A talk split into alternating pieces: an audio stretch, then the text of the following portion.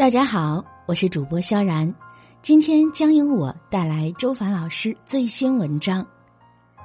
今天我将以问答的情景形式为大家分享和剖析，为什么你曾经的痛苦总挥之不去？为什么想迈出改变和成长的那一步，对于你来说就那么难呢？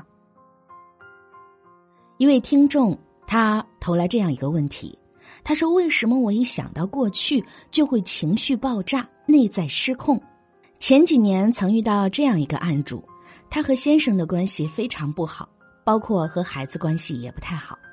他总觉得伴侣不理解他，不够心疼他，孩子和他一点也不亲密。当时他整个人的状态都是萎缩和低沉的。我问他：你觉得是什么阻隔了你们的关系？他低着眉头，有些愤怒的说。”主要是我婆婆，都是因为她。她讲到婆婆的时候，声泪俱下，她委屈万分的控诉，她在坐月子的时候，婆婆对她有多么的不好，婆婆给她做的饭菜有多粗糙，月子里还让她干活儿。当她去给自己煮一点粥的时候，她发现婆婆给她用的锅不仅破，还生满了锈。我惊讶于这个细节，她描绘的如此细致和清晰。而他的儿子那个时候已经上初中，十四岁了，也就是说，他说的那些在他坐月子期间发生的故事，都是在十四年前了。他坐在那里的状态，很像我线下课让大家做坏妈妈比赛时那些同学的状态，可以一秒就进入到曾经的情绪当中。然后当时我就提醒他，我告诉他，这个事情虽然已经过去了这么久。但当你在讲这些故事的时候，就像在讲昨天的故事一样。我相信，在过去这么多年间，你大概不止一次的反复的去回想那个场景，回想那个画面。所以今天你在描述的时候，你才能够做到如此的历历在目，做到如此清晰和有现实感。其实，在我的工作坊里面，经常也会遇到这样的状况。在做练习的时候，他会描述了一个当年他爸爸打他的故事。当讲到他爸爸打他的时候，他的整个身体都在发抖，然后哭得不能自己，一秒钟就陷入到情绪当中，然后全场的气氛完全就进入到一个既恐惧又悲伤的情境氛围里。当时我提醒他，让他回来。回到这个空间，回到这个现场，那个事情已经发生二十多年了，但是那样的一个故事却不断的被他带回来，他也在不断的重温那份曾经的感觉和情绪。当我们每一次在回想他的时候，我们每一次去讲那个故事的时候，我们每一次回忆，每一次在脑子里面让画面再次出来的时候，其实我们都在做一件事情。就是我们把很多年前故事的情绪，把它做了一个复制的动作，然后粘贴到当下你的场景中、当下的时刻和环境中，然后你不断的在这个过程中感受，你会不断的复制调取那时的情绪，渲染到你接下来生活的时时刻刻当中，而这个过程我们往往是没有觉知的。其实这也是我非常想要提醒大家的，就是伤害在那一次就已经够了。但是我们自己却无意识的在反复的加深伤害。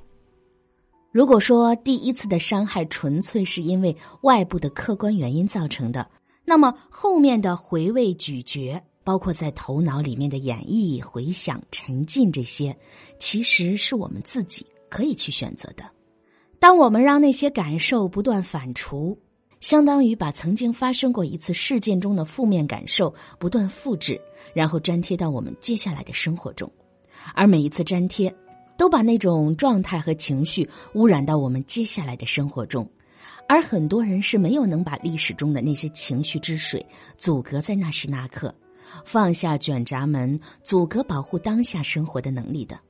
绝大多数情况，那些情绪顺着我们毫无训练过的意识，顺着时间之河。流进新的时刻，新的关系中，有些甚至还被加料渲染过，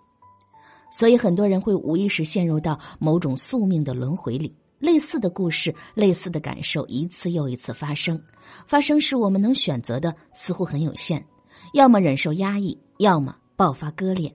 但在这些剧烈情绪的事件出现，或不得不艰难的要面临是分还是留的选择时，也许可以先试着不急着问我该怎么选，我该怎么办，而是问问自己，究竟是怎样的模式才会带我们来到这一刻。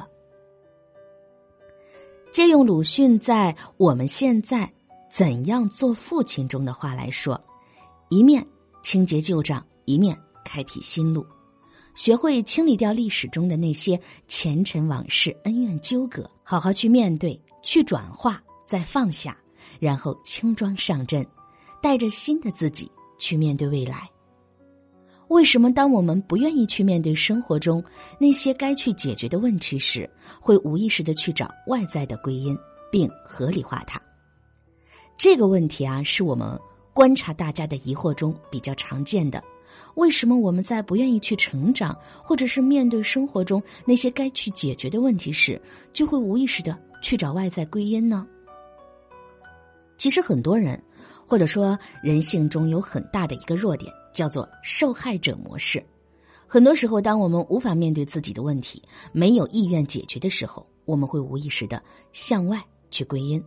当然，这个归因会因每一个时代、每一个阶段文化而不同。所以，我们向外归因普遍的习惯性也会不一样。比方说，在我父母那一代，包括在我爷爷奶奶那一代，他们也会有受害者的情节。他们受害者的情节是什么呢？就是他们可能会归因到美帝，归因到万恶的资本主义社会。我记得在我很小的时候学政治课的时候就有这样的内容，现在都没有了。但是那样一个集体意识形态已经结束了。然后到了我的父母的这一代，他们常常比较容易归因的就是时代。我经常会听到我的父母说：“没有出生在一个好时代，好羡慕你们。你们出生的时候就是好，我们不像你们，我们没有赶上好时候。”但是你会发现，每一代都有精英，每一代都有成长、突破自己圈层的典范，每一代人也都能找到好像一个很共性的、不可动摇的客观原因，来为自己的不愿意去面对和成长。找到一个好像看上去很客观的理由，从美帝归因到时代，再从时代归因到原生家庭。当我们来到了我们这个时代的时候，我们就会发现，归因到原生家庭好像是一个看上去更合理、更客观的理由。当然，其实每一代人都觉得自己很合理、很客观，就好像父母对于孩子也会有各种各样的归因。比方说，每一代人，当孩子和父母关系不够亲密，当孩子和父母之间出现各种各样的冲突、出现隔离的时候，父母绝大多数不会去向内看，问问自己是不是我对待教育孩子的方法有问题，是不是我的沟通方式有问题，是不是我需要成长去学习，是不是我的性格上有一些不好的东西传递给了孩子。在这里特别要强调的是，是去反思和反省，而不是自责和愧疚。我们常常分不清这两点，而是习惯性的把反思和自责混淆在一起。如果每次反思自己都顺便攻击自己一通，能量下降，我们的潜意识一定会极力避免自我反思，就会习惯性进入逃避或者迁怒他人他物的状态，把所有的责任都向外归因。比如我们会发现，当面对孩子的问题时，七十年代的大多数父母归因到电视机上，到了八十年代就会归到电子游戏上，然后到了九十年代就会归因到上网，都是网络惹的祸。有的父母甚至会把孩子送去戒网瘾，到零零后又归因到抖音、手游等等。总之，每一个时代的人，不管是父母还是孩子，不管是成年人还是老年人，他们都会找到外在的归因。只要自己愿意，都能够找到那些看似足够客观和合情合理的理由，来为自己的不敢面对找到足够的解释。